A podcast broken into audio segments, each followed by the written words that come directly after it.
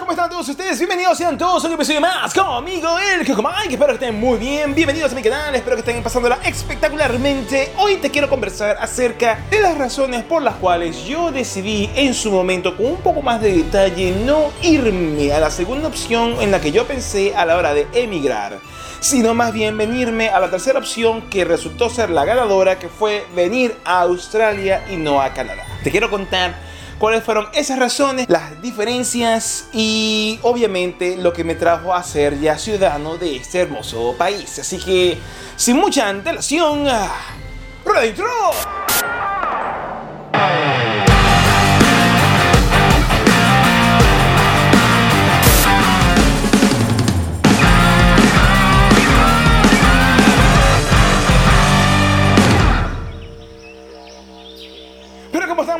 Dios mío, qué calor está haciendo, Dios mío santo, mi madre, me muero, hacen como 37 grados centígrados, la brisa está llena de humo, el calor me está matando, Dios santo, quisiera estar en Canadá donde es invierno, pero no, elegimos Australia. Una de las primeras razones por las cuales yo decidí venirme para Australia era que cuando yo estaba haciendo mi proceso migratorio para decidir hacia dónde irme, yo estaba pensando irme como residente permanente, bien sea que fuese para Chile eh, como una primera opción, o, Canadá o Australia. Cuando yo fui a averiguar con un abogado migratorio canadiense de una agencia, eh, se me dijo y se me comentó que la mejor opción para mi perfil en ese momento era aplicar y para aplicar como residente permanente era aprender francés. En ese instante yo me dije, wow, no puede ser posible que yo para poder emigrar tengo que aprender un idioma desde cero cuando yo, yo tengo un segundo idioma desarrollado Estamos hablando que era a principios del 2009. Yo tenía ya 10 años estudiando y practicando el inglés y yo me sentía seguro de, de, ser bilingüe, de poder defenderme y de poder migrar con ese idioma. Por tanto, en lo que me dice esa información, que la única manera en la cual yo podía aplicar por mi perfil era aprender francés, yo me dije no. Me parece muy interesante, es un idioma muy lindo y la respiración se me encuentra un poco entrecortada, hay demasiado humo en el ambiente, es, terrible en este instante. Pero entendiendo que tenía que aprender otro idioma en un tiempo muy corto y eso era meterle presión, yo decidí aprovechar mis habilidades innatas que ya tenía, meterme de lleno con el inglés y ya lanzarme a Australia en la cual el idioma inglés ya lo tenía a la mano, se me simplificaba el panorama. La segunda razón por la que yo elegí venirme para Australia con mi familia es la lejanía.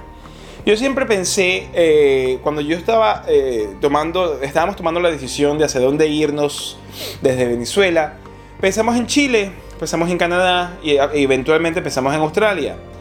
A mí en lo personal, si estoy cerca, eh, y más cuando estás hablando de una emigración permanente, de salir de tu país, con miras a desarrollar una nueva vida, yo sentí de que si llegasen a haber problemas, como los hubo, la cercanía iba a hacer que me acobardara y me echara para atrás y dejara todo como estaba y simplemente me regresase en lo que algo comenzara a salir mal.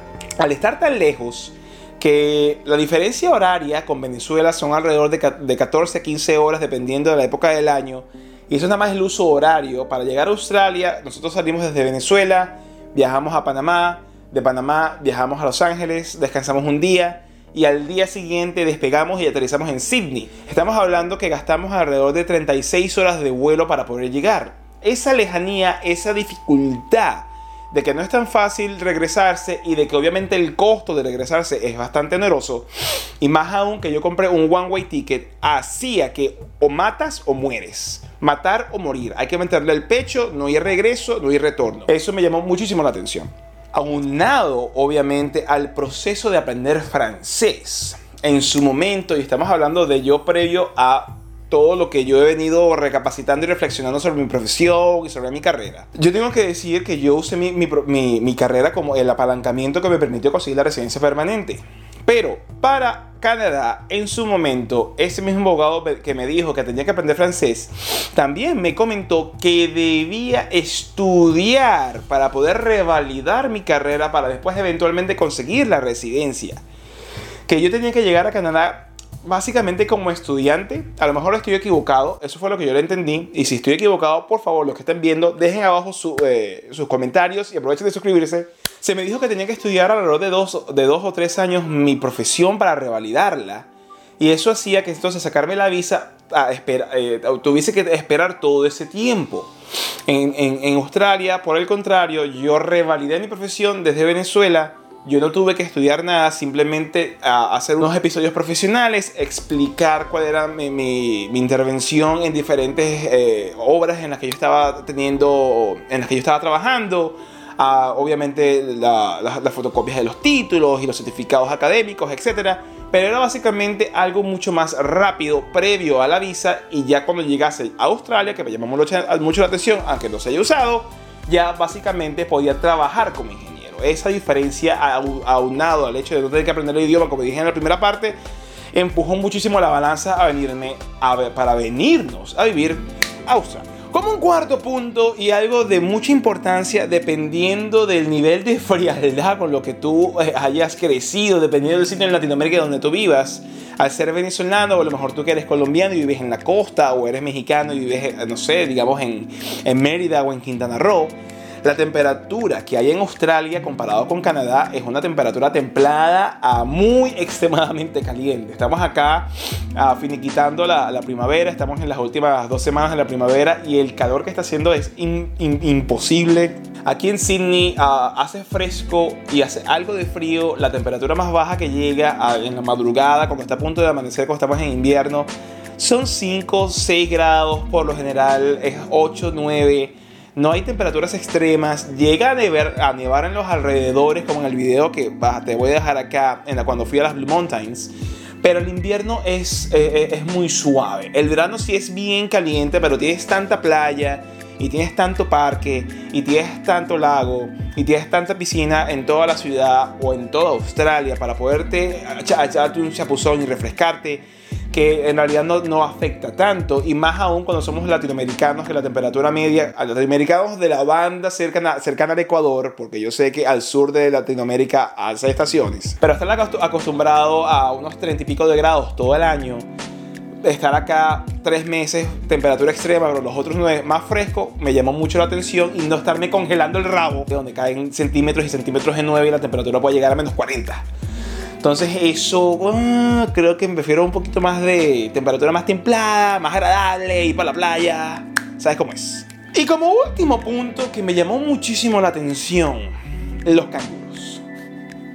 Aunque yo no vaya a estar con los canguros todo el tiempo, pero fueron los elementos que hacen este país único.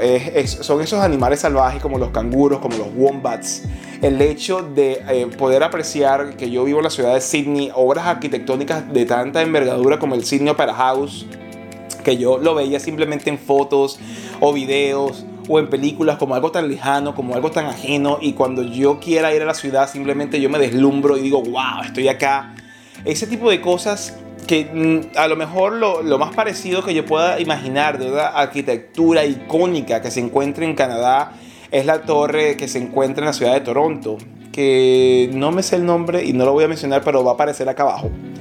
Esa torre considero que es el, eh, es el, elemento arquitectónico de mayor envergadura que yo pueda recordar de Canadá como que algo, un icono. Pero acá en Sydney hay dos. Está el Light Tower, que es prácticamente esa misma torre, y está el Sydney Opera House, y está Harbour Bridge.